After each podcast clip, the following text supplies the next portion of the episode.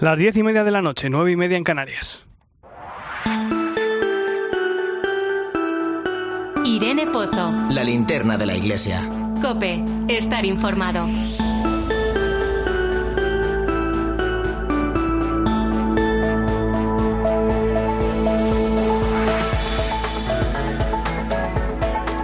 ¿Qué tal? ¿Cómo estás? Recibe un saludo de Nacho de Gamón. En las últimas horas, la represión del régimen de Daniel Ortega contra la Iglesia Católica en Nicaragua ha dado un paso más. Hoy hemos sabido que con nocturnidad la policía, a las órdenes de la dictadura sandinista, ha entrado en la curia episcopal de Matagalpa y ha secuestrado al obispo de la diócesis, Monseñor Rolando Álvarez. El prelado llevaba 13 días en arresto domiciliario en el interior de la curia, junto a cinco sacerdotes, tres seminaristas y dos laicos. Fue encerrado tras ser acusado por la dictadura de atentar contra los intereses del Estado. Eso fue tras pedir explicaciones por el cierre de las emisoras de radio diocesanas. Si ellos tienen razón, yo mismo diré ante el pueblo que está correcto que cierren nuestras radios. Pero si no, que tengan la valentía y el coraje de decir que ellos se equivocaron o que ellos quieren cerrar nuestros medios de comunicación. Tras esas declaraciones y tras el cierre de las emisoras, la policía comenzó acercar al obispo. Primero, el 4 de agosto, acordonando la calle que rodea la curia. Finalmente, desde el 6, agentes de la policía, ataviados con cascos y escudos antidisturbios, le impedían salir del obispado. A estas horas no sabemos dónde está Monseñor Rolando Álvarez ni las otras 10 personas que estaban junto a él en la curia. Es llamativo el giro que ha dado Daniel Ortega, que ha pasado de contar con sacerdotes como Ernesto Cardenal en su primer gobierno, tras el triunfo de la revolución sandinista, a perseguir a la Iglesia Católica, obligando a un obispo a salir al exilio como Monseñor Silvio Báez e incluso impidiendo que los fieles acudan a las iglesias. El presidente de la Conferencia Episcopal Española, el cardenal Juan José Omella, ha enviado una carta a su homólogo nicaragüense en la que le ofrece su oración y el deseo de una liberación inmediata de Monseñor Rolando Álvarez y de sus colaboradores. Desde la linterna de la Iglesia nos sumamos a esa petición de oraciones del cardenal Omella y también a su deseo de una pronta liberación. Hoy hacemos este programa por y por todos los católicos que sufren persecución en el mundo. Bienvenido a la linterna de la iglesia, te saluda Nacho de Gamón en este viernes 19 de agosto.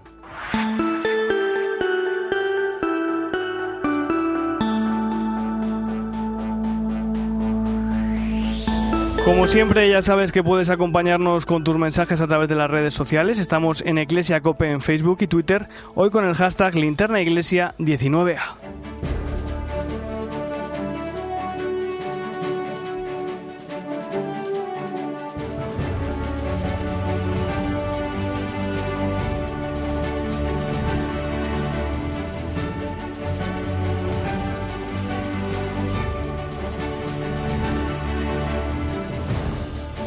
Repasamos a esta hora las principales claves de la actualidad de la Iglesia. Lo hacemos con la compañía de Manu Torralba. Buenas noches, Manu. Buenas noches, Nacho.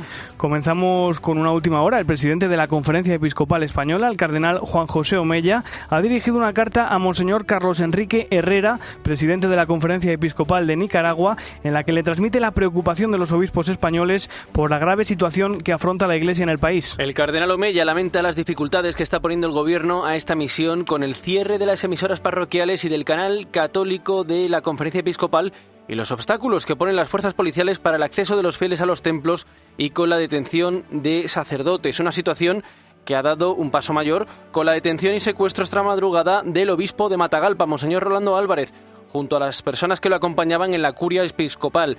El cardenal Omella traslada a la Conferencia Episcopal de Nicaragua la oración y el deseo de una liberación inmediata de Monseñor Rolando Álvarez, así como el respeto a su persona y a su misión, y pide a todos los católicos españoles unirse en oración ante la Inmaculada Concepción para que se produzca pronto el restablecimiento de la libertad para la Iglesia y para todo el pueblo de Nicaragua. Ojalá llegue pronto ese restablecimiento. Te hablo ahora de una de las fiestas a las que más cariño se le tiene en toda nuestra geografía, la solemnidad de la Asunción de la Virgen María que hemos celebrado este lunes 15 de agosto. Es uno de los ocho festivos nacionales que tenemos al año en España y en él se conmemora el momento en el que Nuestra Señora ascendió al cielo en cuerpo y alma.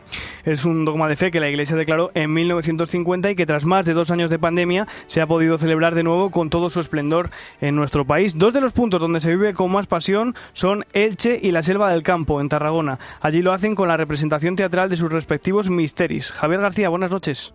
Buenas noches, Nacho. Quizás la tradición más famosa de todas las que celebran por la Asunción sea El Misterio de Elche, una obra lírico-teatral que escenifica el momento en que la Madre de Jesús muere y sube al cielo en cuerpo y alma. Se representa en la Basílica Menor de la ciudad y su arcipreste, Ángel Bonavía, explica así lo que supone para ellos contar con una tradición que se remonta al siglo XV y que es patrimonio oral e inmaterial de la humanidad. Para Elche el misterio es su esencia, lo que le da sentido. Ahora que se quiere separar tanto lo religioso con lo laico, pues el misterio representa la unión de todo esto. Eso sí, esta no es la única representación de este tipo que hay en nuestro país. También está el misterio de la selva del Camp, en Tarragona, y junto al de Elche es uno de los dos actos sacramentales más antiguos que se conservan en Europa, ya que este se habría escrito en el siglo XIV. Hay otra tradición en España, menos conocida, pero que año tras año sigue ganando adeptos. Se trata de la Jits de la Mare de Deu en la isla de Mallorca, Javi. Se trata de esculturas de alto valor artístico que se exponen en las parroquias de la isla y representan a la Virgen tumbada antes de subir al cielo. El vicario de patrimonio de la diócesis, Francisco Vicens, ha explicado en Mediodía Cope que esta tradición se estaba empezando a perder, pero fue recuperada gracias a una iniciativa de 2010 y a la gran respuesta que han tenido los ciudadanos de Mallorca. Se debe en su mayor parte a las ganas también del pueblo fiel, el boca a boca de los feligreses que van a visitar una, una parroquia, un convento, y le preguntan a su párroco, ¿y nosotros no tenemos Virgen y Ardente? Y se organiza el grupo para poder hacer el montaje y, y recuperarla. Este año se ha batido el récord de leads expuestas, son un total de 67 en toda la isla y podrán visitarse hasta el próximo lunes. Te hablo ahora del Día Mundial de la Asistencia Humanitaria que se celebra hoy 19 de agosto. En esta fecha, instituida por Naciones Unidas, se homenajea a las personas que realizan este tipo de labores en el mundo. Con motivo de esta jornada, la ONG de la Iglesia en España para el Desarrollo Internacional, Manos Unidas, recuerda las 30 iniciativas de emergencia que ha puesto en marcha este año y alerta de que 274 millones de personas necesitarán ayuda humanitaria en 2022. Adela González trabaja en el área de proyectos de Manos Unidas. Su grito no nos puede dejar indiferentes y es verdaderamente una llamada de auxilio para actuar. Es también un día para agradecer la generosidad de tantas personas que colaboráis con Manos Unidas. Por su parte, Caritas Internacional denuncia hoy, en este Día Mundial de la Asistencia Humanitaria, la crisis alimentaria que asegura está a punto de sobrevenir en algunos países del mundo, como por ejemplo en Ucrania, y señala que hará que los más pobres y vulnerables dependan de la ayuda humanitaria. Este lunes ha fallecido uno de los teólogos más importantes de nuestro país, el sacerdote burgalés Santiago del Cura, a los 74 años, tras una larga enfermedad. Cope Burgos, Raúl González, buenas noches. Buenas noches, Nacho. La verdad es que ha sido una triste pérdida para la archidiócesis burgalesa en la que ha ocupado destacados cargos y ha tenido una relevancia significativa en el campo de los estudios e investigación de la teología y del dogma. Fue miembro del Cabildo de la Catedral, realizó estudios en humanidades, filosofía y teología en España, Italia y Alemania. Fue decano de la Facultad de Teología del Norte de España, con sede aquí en Burgos, durante nueve años y miembro de la Comisión Asesora de la Conferencia Episcopal Española y miembro también de la Comisión Teológica Internacional. Además, por designación del Papa Francisco pasó a formar parte de la Comisión para el Estudio del Diaconado Femenino. Una de sus últimas apariciones públicas fue el pasado mes de junio en el Congreso Internacional El Mundo de las Catedrales, donde ofreció una de las conferencias.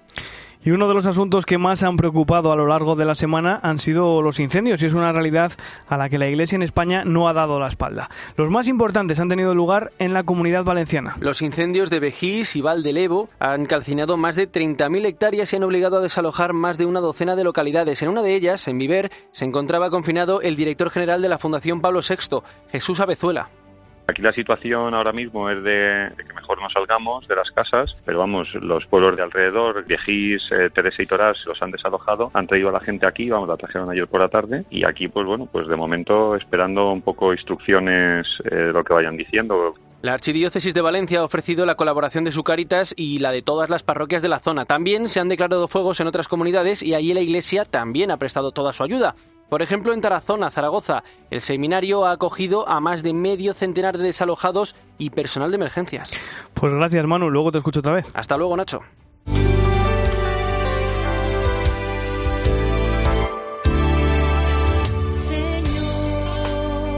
Estamos entrando ya en la recta final del verano, época de vacaciones para mucha gente que está aprovechando para irse de viaje y ver mundo, para ver a la familia o simplemente descansar del día a día del trabajo.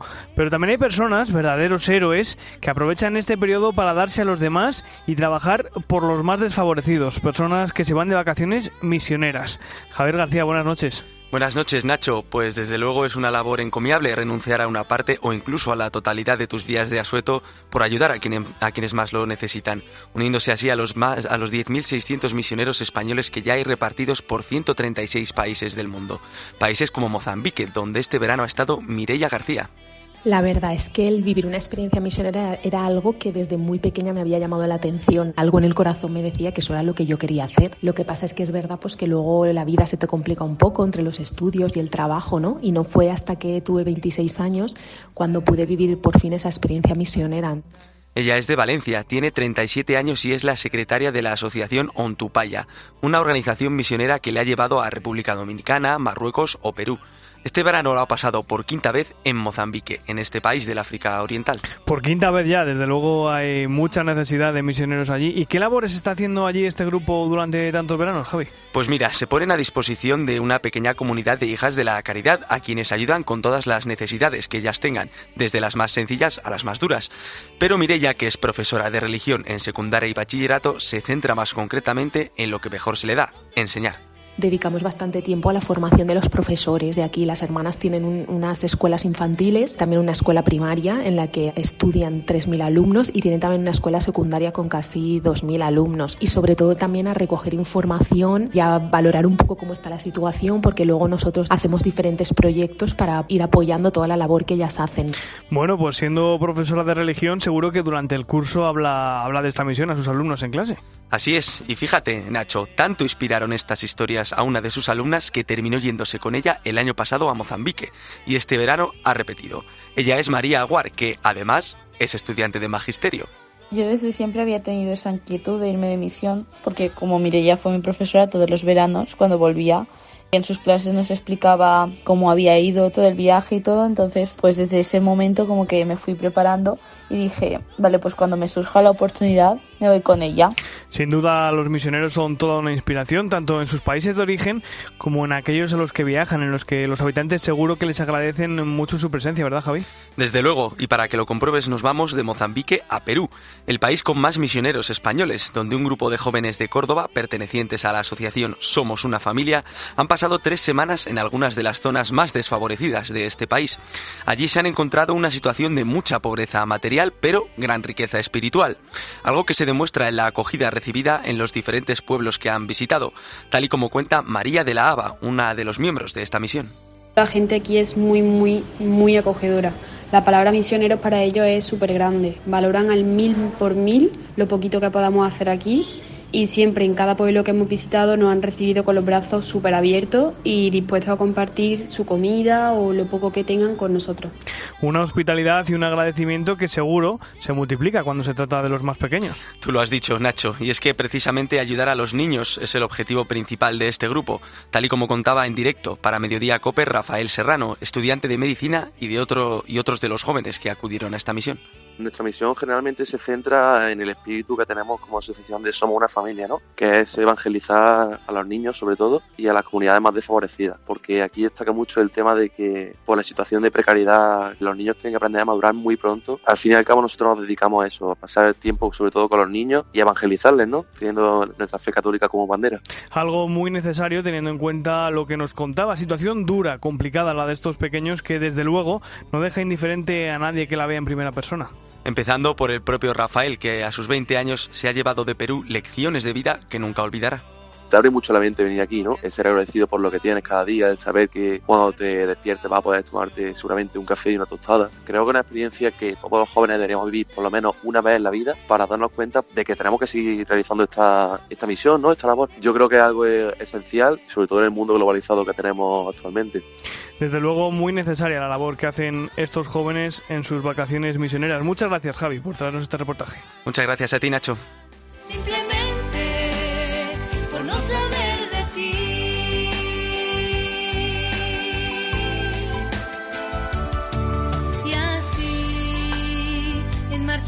cantando, por calles predicando lo bello que es tu amor. Llega el momento de recorrer los diferentes puntos de nuestra geografía para conocer la actualidad de nuestra diócesis.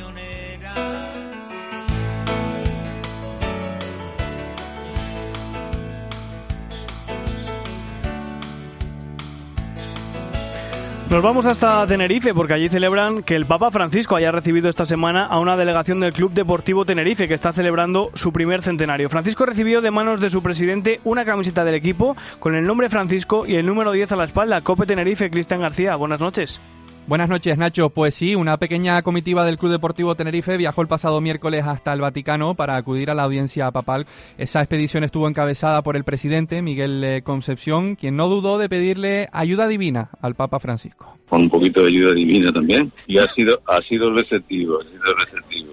Lo hizo para intentar que el Club Deportivo Tenerife, su equipo, abandone la segunda división y consiga ascender a primera división. En el acto le entregaron al Papa una camiseta del centenario del Club Deportivo Tenerife con el dorsal número 10 y con su nombre y aparte de otros detalles también el libro del centenario. Este fue el motivo por el cual el Tenerife se acercó hasta la ciudad del Vaticano porque está cumpliendo 100 años de historia. Y te hablo de nuevo de las celebraciones del lunes por la solemnidad de la Asunción. Empiezo en la Archidiócesis de Madrid. Allí el arzobispo ha presidido una misa en honor de la Virgen de la Paloma, una de las advocaciones marianas más populares de la capital. Durante su homilía, el cardenal Carlos Osoro pidió a los fieles que no se distancien de Dios. ¿Qué nos pasa para no saber lo que nos pasa? No dejemos a Dios, no nos distanciemos de quien nos da luz de quien nos hace entrar dentro de nosotros mismos. En Bilbao, este lunes se ha vuelto a celebrar con normalidad la Virgen de Begoña, la Machu, después de dos años de pandemia. El acto central de la celebración religiosa fue la misa presidida por el obispo Monseñor Joseba Segura, Cope Bilbao, José Luis Martín. Buenas noches. Buenas noches, Nacho. Dos años después y sin las restricciones de la pandemia, por fin se ha celebrado con normalidad la tradicional peregrinación al Santuario de la Virgen de Begoña de Bilbao, una cita a la que se calcula acudieron a pie o por otros medios más de 150.000 personas. En la misa principal a mediodía, el obispo de Bilbao, Joseba Segura, centró su homilía en los cuidados a las personas y en evitar su mercantilización. Apelaba también a los hombres. La Virgen nos anima a hacerlo, a compartir esos trabajos, a evitar que todo se convierta en moneda de cambio y a los hombres, a los varones, nos pide que además de valorar la contribución de las mujeres, tan importante en estos temas, asumamos progresivamente la responsabilidad de compartir esas tareas. En el exterior del templo, jornada festiva con el tradicional mercado de productos artesanos y materiales de la Cofradía Penitencial de Begoña. Seguimos con las celebraciones de la Asunción que recuperan la normalidad. También en Valencia, donde el arzobispo, el cardenal Carlos Antonio, perdón, Antonio Cañizares, ha presidido en la catedral la tradicional misa Cope Valencia Isabel Moreno. Este año la fiesta de la Asunción de la Virgen ha recuperado todos sus actos tradicionales, como la procesión de entrada con la imagen de la dormición de la Virgen y la vespertina por el entorno del aseo, suspendidas en 2020 y 2021 a causa de la pandemia. La procesión con la imagen yacente recorría por fin las calles de Ciudad Bella. Se trata de la procesión más antigua de Valencia, ya que data del año 1352. Además, la conocida como sala de la prisión de la Torre del Micalet de la Catedral de Valencia registraba esa mañana del 15 un alineamiento de los rayos del sol, cuyo haz entraba por una ventana y se proyectaba en el suelo durante unos 10 minutos. Es un efecto para el que fue diseñada esa ventana en el siglo XIV en homenaje a la Asunción de la Virgen, titular del aseo. Seguimos en Sevilla. Monseñor José Ángel Saiz Meneses presidió la celebración de la Virgen de los Reyes, patrona de la ciudad. Fue la primera procesión del arzobispo después de dos años sin poder celebrarse debido a la pandemia. Cope Sevilla, Manuel Salvador. Buenas noches. Buenas noches, Nacho. Emocionante, pero a la vez sencillo y sentido fue el reencuentro de la patrona de Sevilla con los sevillanos. La ciudad se volcó como siempre y la procesión fue multitudinaria. Y a su término, durante la misa en la catedral, el arzobispo Monseñor José Ángel Saiz pidió ayuda a la patrona para los problemas que nos preocupan a todos. Estamos preocupados por esta sequía tan pertinaz, por las restricciones energéticas, por la pandemia y sus secuelas, por la cronificación de la pobreza en algunos de nuestros barrios, por el paro juvenil y en un nivel global nos preocupa el hambre en el mundo y la desigualdad. La procesión de la Virgen de los Reyes cumplió la tradición con la solemnidad que Sevilla sabe darle a las grandes ocasiones mientras tocaban a fiesta las campanas de la Giralda. Y sin salir de Andalucía, una cosa más. La Catedral de Jaén es, desde este martes, la primera de España que puede visitarse virtualmente a vista de pájaro. ¿Cómo? Gracias a las imágenes que han grabado con drones, tanto dentro como fuera del templo, y que ahora podrán verse con gafas 3D de 360 grados. Cope Jaén, Antonio Agudo, buenas noches. Hola Nacho, buenas noches. Una manera inédita de visitar un templo, la Catedral de la Asunción de Jaén es ya la primera del mundo que ofrece un vuelo virtual por sus naves para contemplar detalles que antes se escapaban al visitante. Francisco Moya es el director de la empresa que ha desarrollado este sistema en 360 grados. Desde que Da Vinci y otros antes plantearon que a ver si se podía volar realmente, lo tenemos complicado volar la catedral, pero con esta experiencia vamos a ver las alturas como nunca, en primera persona, al mismo nivel que las columnas, los capiteles y la vidriera. El vuelo se ofrece incluido dentro de la visita a la catedral. El visitante puede disfrutar de él al terminar el recorrido del templo. Escuchas la linterna de la iglesia. Con Irene Pozo. Cope, estar informado.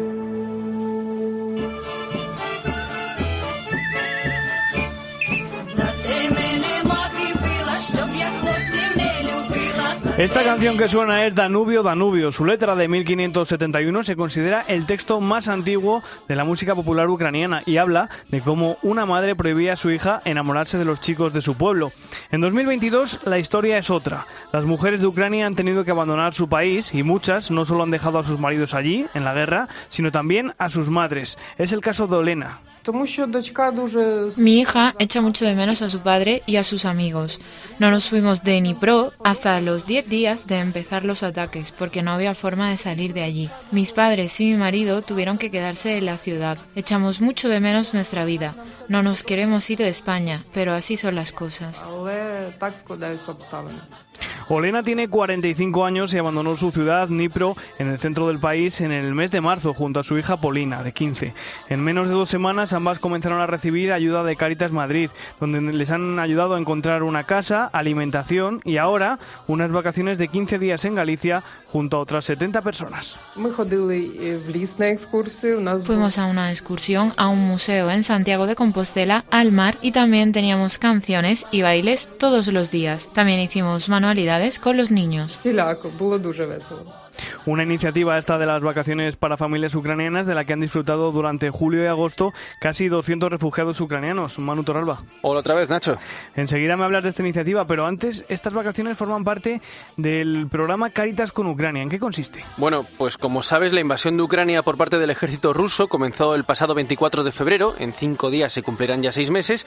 Y desde el comienzo de esta invasión, Caritas se ha volcado primero con la recogida de alimentos para el pueblo ucraniano, luego con el traslado y por último con la acogida en nuestro país. Son cientos las familias españolas que les han hecho un hueco en sus casas y decenas las congregaciones religiosas que los han recibido con las manos abiertas. Mar Crespo es la responsable de Cáritas con Ucrania en Madrid. Nosotros en Caritas Madrid, desde que empezó el tema de la guerra, pusimos un servicio de atención a familias ucranianas. Vimos que muchas familias estaban siendo acogidas eh, por otras familias acogedoras y había pues un desgaste emocional tanto por las familias acogidas por, como por las acogedoras, ¿no? Esta iniciativa Caritas con Ucrania canaliza las ayudas, las donaciones y los voluntarios y gracias a ella se han puesto en marcha actividades como clases de español y un servicio de acompañamiento para ayudarlos, entre otras cosas, a realizar trámites. Bueno, y otras muchas cosas como traductores, por ejemplo. Todo esto lo coordina este programa de Caritas con Ucrania y también esta iniciativa de las vacaciones en Galicia, concretamente en Acapela, en A Coruña, de la que han formado parte 186 ucranianos entre madres e hijos. Nosotros compartimos vida, hacemos todo en grupo e intentamos hacer actividades tanto de ocio como culturales, como deportivas y también muy importante que hemos reforzado todo el tema del aprendizaje español. Todas nuestras actividades han sido para que sean un momento de diversión, de felicidad, de compartir y estar todos juntos a gusto. Estas 186 familias se han repartido en turnos de tres quincenas para irse a estas vacaciones. Allí han disfrutado de actividades lúdicas, educativas, talleres, clases de español, salidas a la playa o senderismo, todo para que puedan disfrutar en plena naturaleza durante unos días. Y desconectar, que es muy importante. Imagínate con lo que han pasado estas familias y lo que echarán de menos a sus padres y a sus maridos.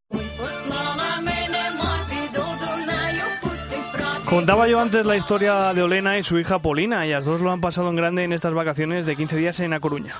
Lo que más nos gustó fue la naturaleza de Galicia, donde está verde y la gente del lugar que estaban allí cantando y bailando con nosotros.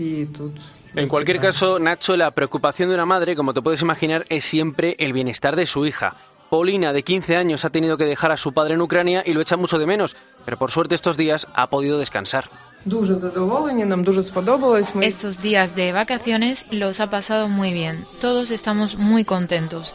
Es una experiencia que no tiene precio y de verdad a todos nos gustaría repetir estos días el año que viene. Tú, Manu, has hablado con otra familia ucraniana que ha ido de vacaciones a este pueblo de La Coruña. ¿Qué tal les va ellos por España?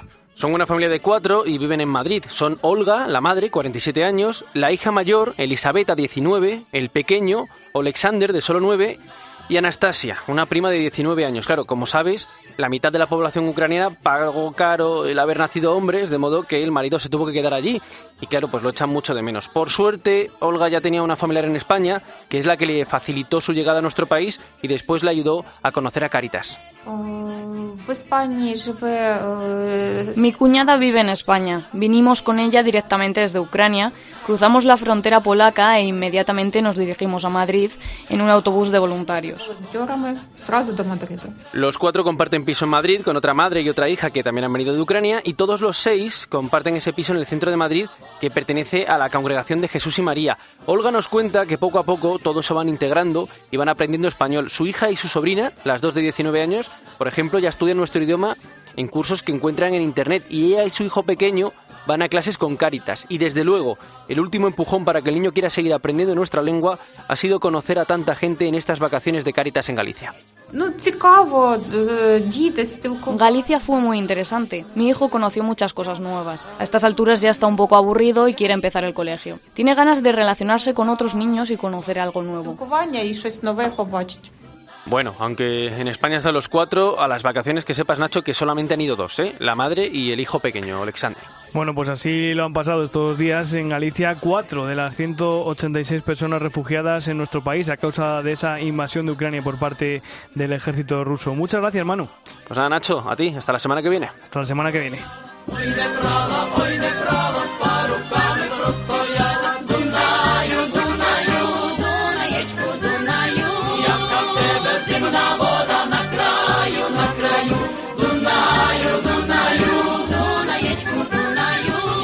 Después de conocer esta preciosa iniciativa de Caritas Diocesana de Madrid, te recuerdo que en un momento vamos a conectar con Roma para conocer la última hora del Papa y la Santa Sede. También va a venir al estudio, aquí en Cope Madrid, el arzobispo de La Habana, el cardenal Juan de la Caridad García. Y vamos a acabar en Dallas, donde se está rodando la tercera temporada de una serie muy interesante, The Chosen.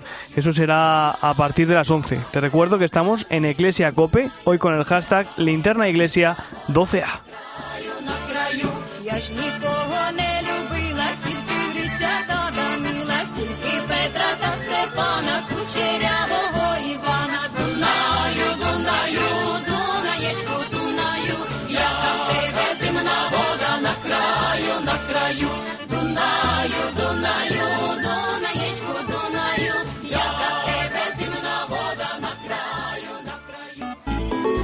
¿Y tú qué estás pensando? Escribe a Irene Pozo en Twitter en arroba eclesiacope Y en nuestro muro de Facebook, Eclesia Cope. El verano de empezar de nuevo, de mirarnos cara a cara, de viajar libremente, de abrazarnos y disfrutar.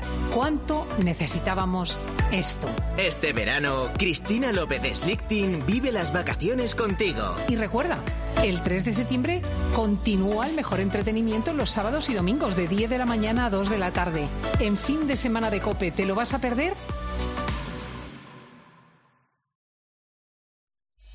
Escuchas la linterna de la iglesia. Y recuerda, la mejor experiencia y el mejor sonido solo los encuentras en cope.es y en la aplicación móvil. Descárgatela. La gama eléctrica Citroën Pro se carga en la descarga o cuando acabas la carga. La de cargar, no la del punto de carga que viene incluido. Y cargado viene también tu Citroën Iberlingo con condiciones excepcionales financiando. Vente a la carga hasta fin de mes y te lo contamos. Financiando con PSA Financial Services. Condiciones en citroen.es. Un viaje es mucho más que desplazarse de un lugar a otro. También es componer una canción o escribir historias que nos hagan viajar. Un viaje es crear una receta única. Y muchos de estos viajes han comenzado con una botella de Ramón Bilbao. viaje comienza aquí.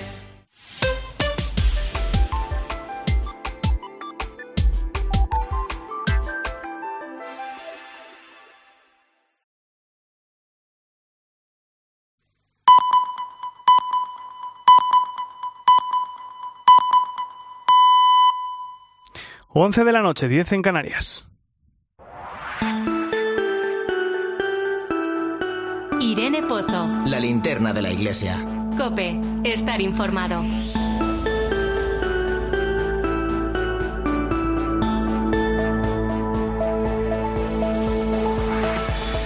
Como cada viernes, a esta hora ponemos rumbo al Vaticano. Allí nos espera ya nuestra compañera Ángeles Conde. Buenas noches, Ángeles.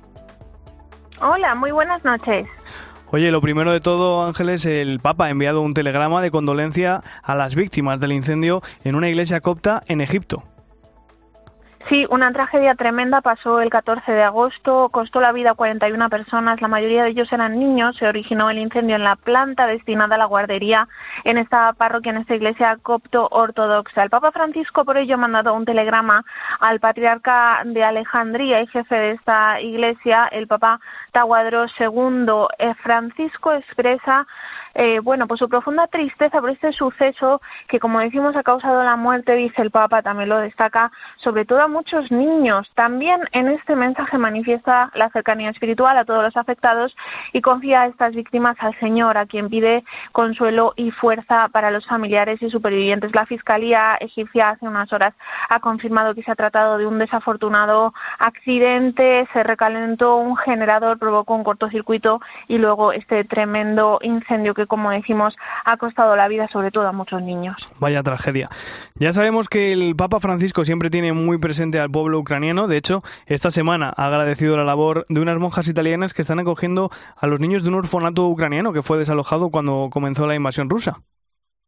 Sí, están en una localidad del sur de Italia y dirigió una carta del Papa a Sor Teresina, que se llama así esta religiosa que es superiora del Instituto Incoronata en Erice, en esta eh, localidad italiana, que es el centro donde han acogido a estos niños y que además se ha convertido en una especie de punto de encuentro para otros refugiados ucranianos, también, bueno, pues mujeres, personas mayores, se reúnen más o menos, eh, bueno, con frecuencia en este convento y ahí es donde surgió esta idea, esta religiosa estaba hablando con tres mujeres originarias de la ciudad martirizada de Mariupol, como tantas veces la ha definido el Papa, y bueno, pues en uno de estos encuentros ellas estaban preocupadas porque desconocen el destino de muchos de sus parientes, bueno, maridos, hijos, familiares, hombres que han estado combatiendo en esta ciudad y que ahora son, eh, bueno, pues prisioneros de los rusos. Entonces esta religiosa pensó, vamos a escribir al Papa Francisco, le comunicamos esta angustia que sentimos sin tener en cuenta, bueno, pues que el Papa está tan pendiente esta situación de Ucrania que enseguida les escribió prácticamente el mismo día, les respondió a las pocas horas con este mensaje en el que les dice a estas mujeres que está haciendo todo lo que puede por Ucrania, sobre el país destaca que está experimentando toda una crueldad y les asegura el Papa en esta carta unas pocas líneas que está a disposición de todas estas mujeres que le han escrito y de todos los huérfanos a los que también asegura por supuesto sus oraciones. y un último apunte, mañana comienza en la ciudad italiana de Rimini el meeting que cada año organiza el movimiento eclesial Comunión y Liberación. Sí, hasta el 25 de agosto. Este año lleva por lema Pasión por el Hombre. El Papa, como suele hacer habitualmente, ha mandado un mensaje para este encuentro a través del secretario de Estado, Pietro Parolin. Es un mensaje en el que invita a ofrecer esperanza en un mundo donde la pandemia y la guerra, dice, parecen haber ampliado el abismo, retrasando el camino hacia una humanidad más unida y solidaria. Por eso invita a que seamos samaritanos. Recuerda que el compromiso hacia el otro no consiste solo en programas de asistencia o acciones bueno, pues de, de, ayuda, sino que es un compromiso de atención y de amor, una verdadera preocupación por la persona para la que se busca el bien. Este es el camino, dice el mensaje, para crear futuro frente a un mundo donde los egoísmos e intereses de parte parecen dictar la agenda de cada ser humano y de las naciones. En definitiva, ser samaritanos, auténticamente samaritanos, dice el Papa. Pues Ángeles Conde, compañera, muchas gracias y buen fin de semana. Un abrazo, igualmente.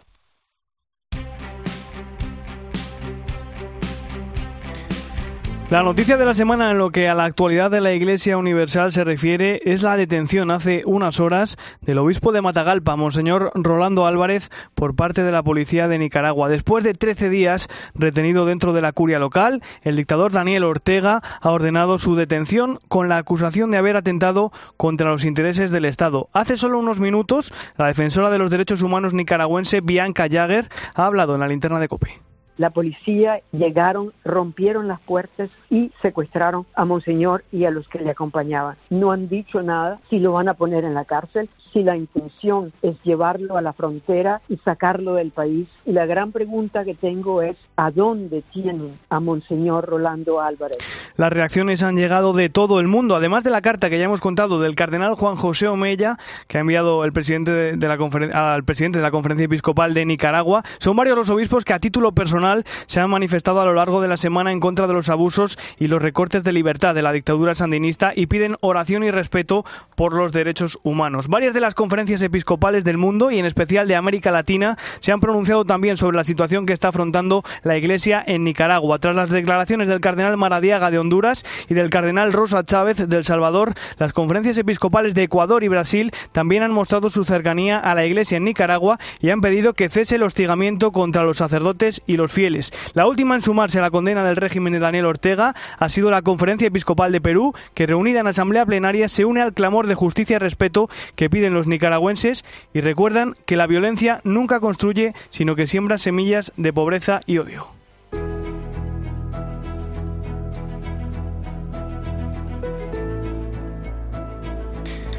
A las 11 y 6, 16 en Canarias, tenemos la fortuna de saludar al arzobispo de San Cristóbal de La Habana, el cardenal Juan de la Caridad García Rodríguez, que se encuentra eh, de paso en Madrid, camino de Roma, y que ha tenido la bondad de aceptar la invitación a la linterna de la iglesia. Eminencia, buenas noches. Buenas noches.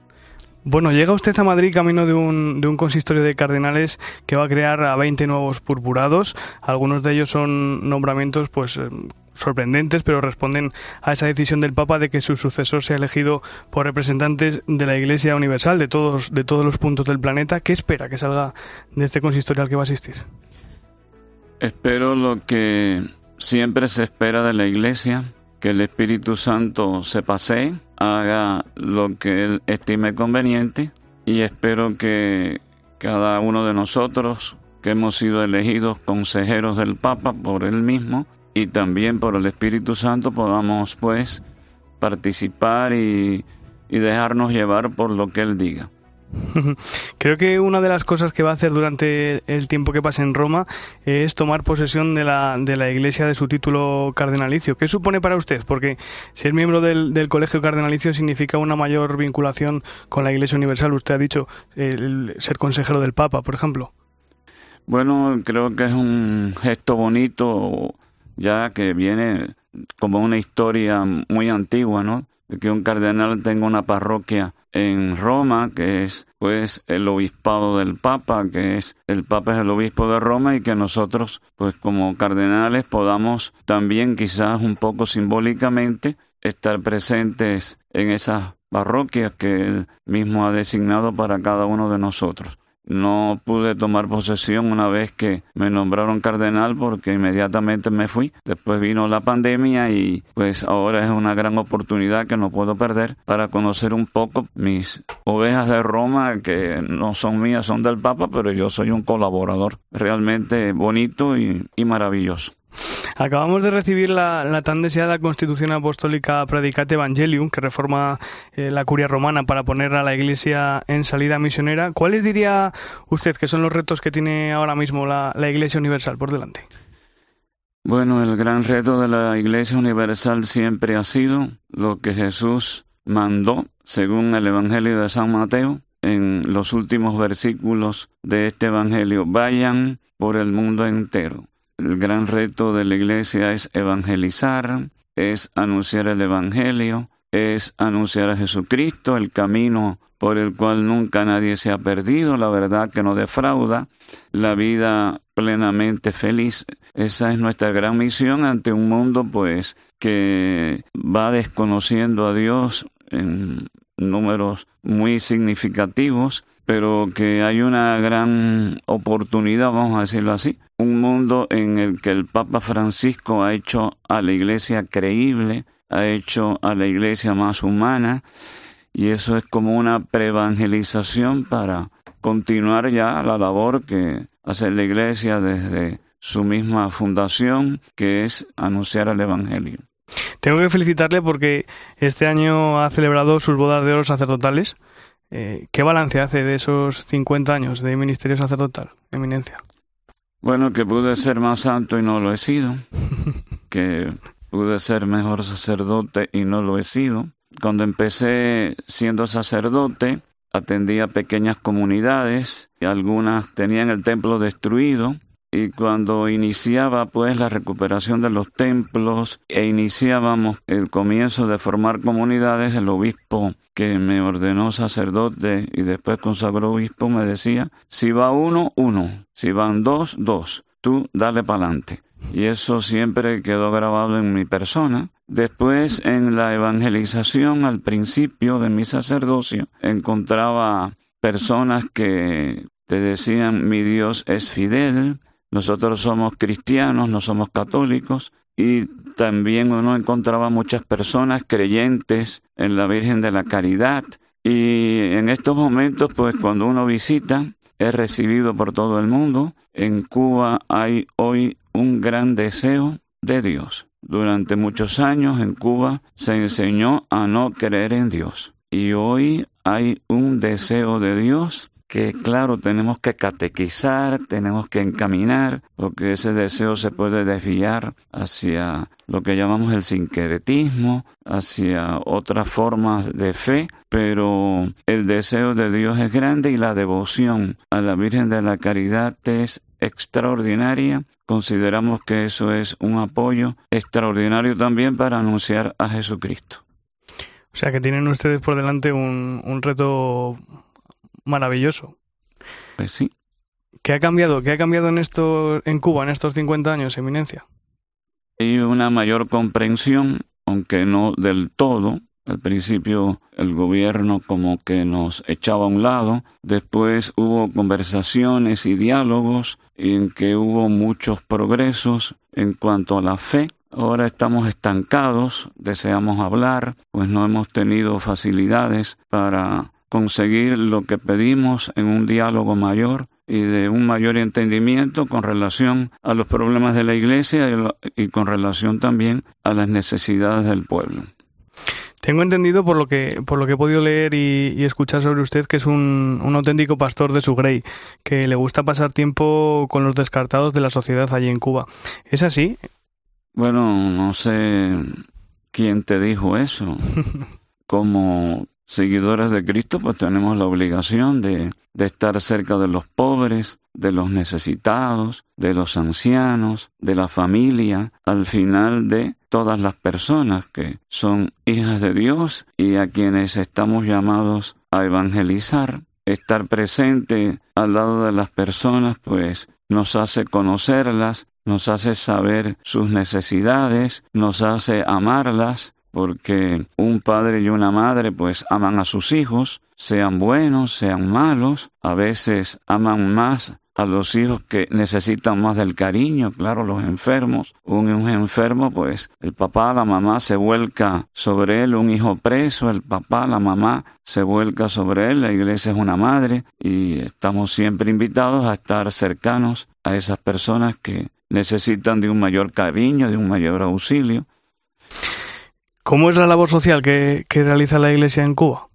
Hay una cercanía a los enfermos en la medida de las posibilidades. Ante la escasez de medicinas, muchos sacerdotes, muchas religiosas, pues tratan de buscarlas, traerlas de fuera y distribuirlas según la receta que da el médico. En muchas iglesias, en el ofertorio, las personas traen alimentos y los entregan y de esos alimentos pues se hacen almuerzos o que vienen a buscar a las personas necesitadas o aquellas que no pueden ya deambular pues se les lleva y con la ayuda también de instituciones internacionales de la iglesia, Cáritas, la Orden de Malta y otras muchas. Y yo creo que también hay una labor de ayuda a los familiares de los presos. Eh, hay una labor de ayuda con abogados que tratan de aclarar pues a las familias cómo buscar una liberación de los presos, cómo buscar una disminución de las condenas. Yo creo que hay una labor hermosa que pudiera ser mejor, pero que gracias a la entrega de muchas personas pues se va realizando. Siempre creemos en la semilla de mostaza, la pequeña semilla sembrada que dará su fruto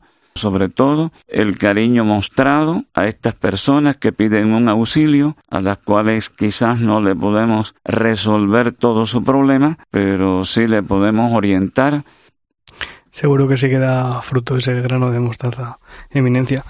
Tengo que preguntarle por la situación de persecución a la Iglesia que se está produciendo en Nicaragua. La mayoría de las eh, conferencias episcopales que forman parte del CELAM han mostrado ya su cercanía a la Iglesia en el país. ¿Cómo valora lo que se está viviendo allí?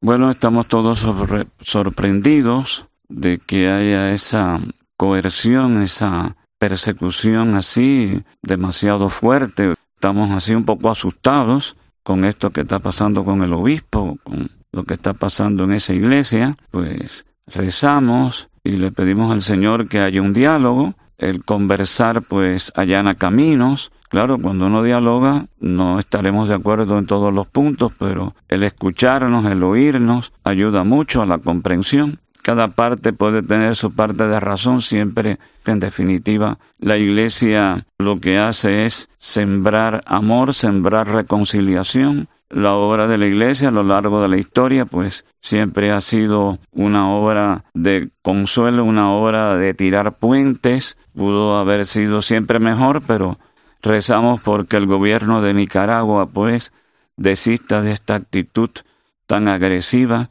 contra los obispos, contra las hermanas misioneras de la caridad de Teresa de Calcuta, y rezamos para que esta situación se vaya arreglando lo antes posible. Creo, Eminencia, que quiere terminar la entrevista con un mensaje de agradecimiento. Como conclusión quisiera agradecer a la Iglesia de Cristo en España su obra de evangelización de los primeros tiempos y más que nada quisiera agradecer la misión fiel y permanente de sacerdotes españoles que permanecen en Cuba dando un testimonio de fe, de entrega y de amor. Sacerdotes de 85 años que pudiendo regresar pues a su familia, cuyas familias quieren que ellos regresen, están allí y han decidido morir en Cuba, a la cual han entregado su vida. Y este testimonio sobresale mucho ahora en que algunos sacerdotes cubanos han dejado sus ovejas, se han marchado porque dicen que no pueden sufrir pues lo que se vive en Cuba. Y esto me alegra cantidad esta obra de los sacerdotes españoles y también de otros sacerdotes también mayores cubanos fueron allí como misioneros adyentes, permanecen y son una luz para la iglesia que permanece en Cuba. Así que a la iglesia de Cristo en España, a estos sacerdotes, una acción de gracias a Dios por la maravilla del testimonio que nos dan. Pues con ese mensaje de agradecimiento nos quedamos. Cardenal Juan de la Caridad García, arzobispo de La Habana, muchísimas gracias por aceptar la invitación de la linterna de la iglesia. Gracias. Buen viaje a Roma. Bueno, gracias.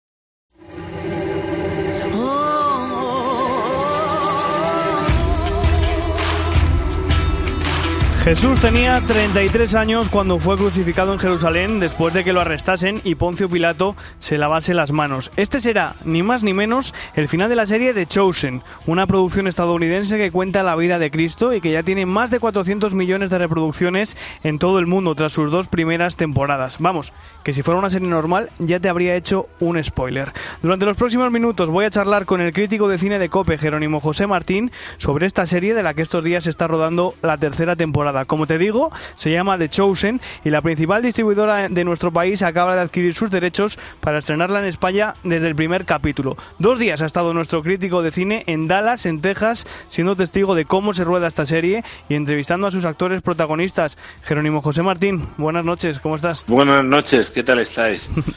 Oye, eh, ¿qué estás? ¿Ya aquí en España de vuelta o dónde?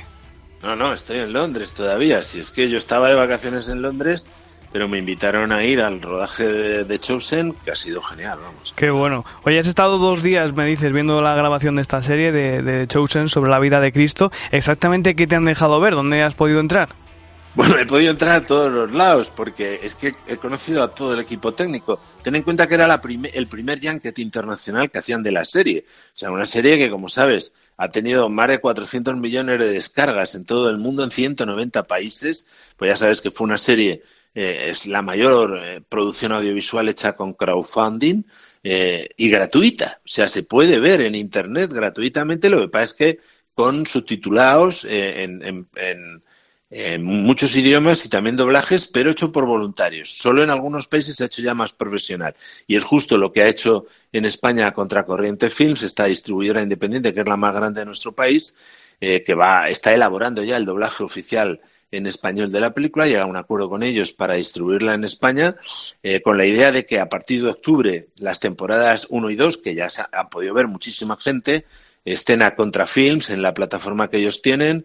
En, en diciembre hay diversos eventos para pasarlas en cines primero, porque la calidad de, de, las, de mucho, por lo menos una de las eh, series, una de las eh, Temporadas. eh, temporadas, esto es, eh, y luego, mientras que en Estados Unidos empiezan los nuevos episodios, probablemente en noviembre, eh, en diciembre van a salir los DVDs y Blu-rays oficiales de las dos primeras temporadas con el doblaje oficial. Ya sabes que mucha gente no ha podido ver la serie, sobre todo gente más mayor, que no se aclara con la app o con o verla en, en esto y que además la prefiere ver doblada, le cuesta verla subtitulada. Ahora va a haber, va a haber doblaje oficial eh, y bueno, además profesional, con la idea de que también eh, la Semana Santa del 2023 se pueda ver a tope la tercera temporada, bien en una televisión nacional española, bien se está gestionando todo eso. Increíble, además, con la historia más grande jamás contada, claro, que es la historia de Jesucristo.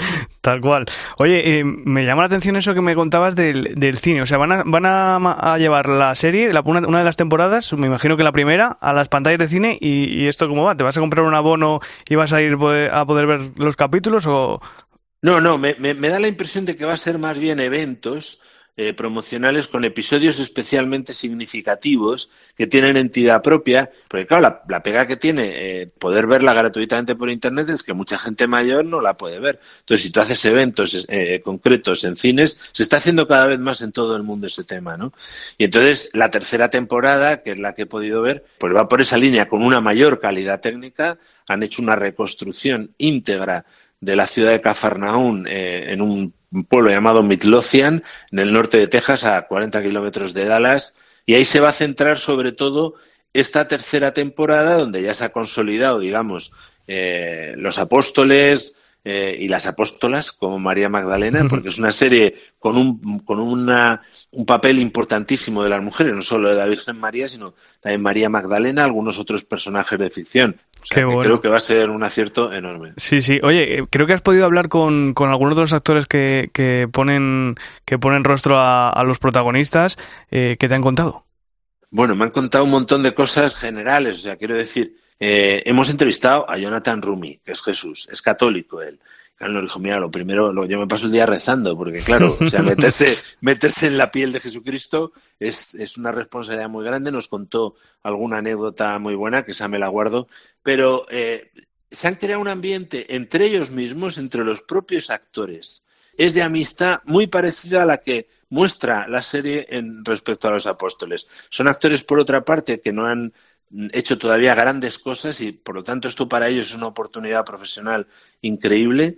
En fin, el ambiente era, eh, mira, yo llevo 40 años haciendo junkets y ha sido uno de los junkets más mm, buenos que he tenido nunca desde el punto de vista profesional y desde luego desde el punto de vista personal es sentirte protagonista en este primer junket internacional de una serie así, de algo que verdaderamente es importante, que está haciendo mucho bien a mucha gente con situaciones realmente llamativas. O sea, algunas de las cosas que nos han contado te quedas patidifuso de cómo la gracia de Dios actúa también a través de, de la cultura, lógicamente, y también a través de una serie de televisión hecha con este cariño, con esa profundidad y ese afán de llegar a todo el mundo, creyentes y no creyentes, porque es una gran historia que le pueda dar respuestas a los desafíos a muchas personas.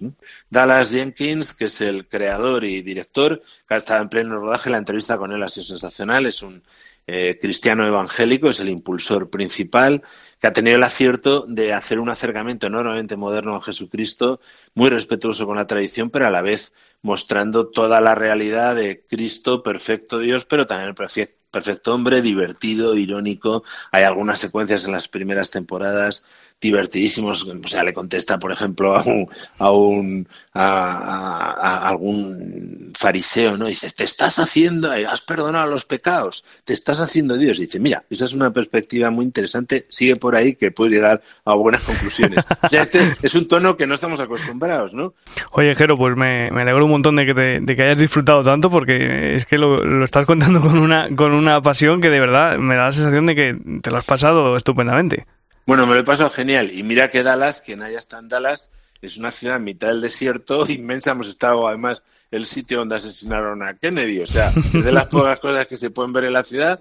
Increíble. O sea, ha sido increíble porque ves cómo influye eh, la gracia de Dios en concreto. O sea, porque además ellos te hablan con total sin ningún tipo de reparo de todo esto, ¿no? Eh, especialmente los más creyentes, ¿no? O sea, se ve que han interiorizado mucho lo que están haciendo y que son conscientes de la responsabilidad que tienen de contar muy bien esta historia. Y desde luego hasta ahora lo están haciendo y creo que vamos a tener otras tres temporadas, van a ser cinco en total, bastante buenas. Qué bueno, Jero. Pues oye, te doy las gracias por pasar este ratito conmigo aquí en, en la linterna de la iglesia y te dejo descansar ya, que debes estar cansado después de estos dos viajes en apenas dos o tres Sí, días. estoy cansado, pero me quedan aquí cuatro o cinco días en Londres, que es una ciudad maravillosa, donde sí que se puede pasear por casi todos los lados, con lo cual intentaré sacarle el máximo partido a estos cuatro días. Un abrazo enorme. Pues Adiós. disfruta, Jero. Adiós.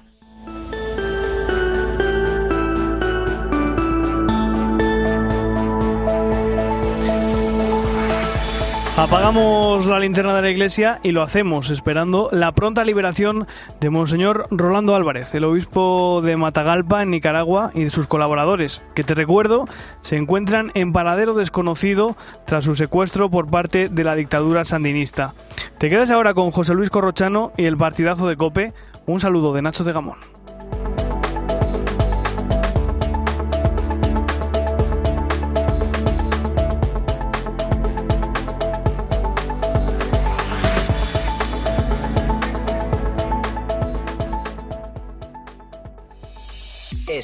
Cope. Y recuerda, la mejor experiencia y el mejor sonido solo los encuentras en cope.es y en la aplicación móvil. Descárgatela. Cada día sintonizan la radio más de 20 millones de oyentes para escuchar a los mejores profesionales de la radio. ¿Qué tal, Ana? Buenos días. Hola, buenos días. Buenos Un días. placer. Gracias, señora. Y muchas gracias por el, el programa que hacéis todos los días. ¿Cuál es tu sueño? Es que llevo muchísimos años desde muchos lugares escuchándoos y me emociona mucho. ¡Qué grande, tío! ¿Has pensado trabajar con ellos? Ven al máster universitario en Radio Cope y sintoniza tu futuro con Cope, organizado por la Fundación Cope y por la Universidad San Pablo CEU, con un año de prácticas remuneradas. Infórmate en fundacioncope.com o por teléfono o WhatsApp en el 670 98 0805. Compra online en Bricomart, pensado para tus proyectos de construcción y reforma con más de 20.000 productos en stock, marcas de calidad profesional y al mejor precio. Bricomart. No hay verano sin gazpacho, ni debería haber gazpacho sin tomate triturado apis. Utiliza tomate triturado apis para realizar tu gazpacho. Tomates de temporada cultivados al sol, sin conservantes ni colorantes, 100% natural, como recién cogido de la mata. Participa en nuestro concurso con tu receta de gazpacho. Entra en apis.es e infórmate. Apis, expertos en tomate. Tinto de verano, Don Simón. Tinto de verano hay que beber. Tinto de verano para el calor. Ya está Don Simón. Y va a refrescarse que. Tinto de verano, qué sabor. Ya está Don Simón. Nos gustaba vernos. Era como un juego. Ya no soy María. Soy la del vídeo. Soy. Soy un puto meme. Hay miles de profesionales especialistas en violencia sexual para querernos vivas. para creernos libres. Delegación del Gobierno contra la Violencia de Género. Ministerio de Igualdad. Gobierno de España. El fin de semana, la banda sonora de tu madrugada la pone Carlos Herrera. Historia de una canción. I shall sing. Cantaré.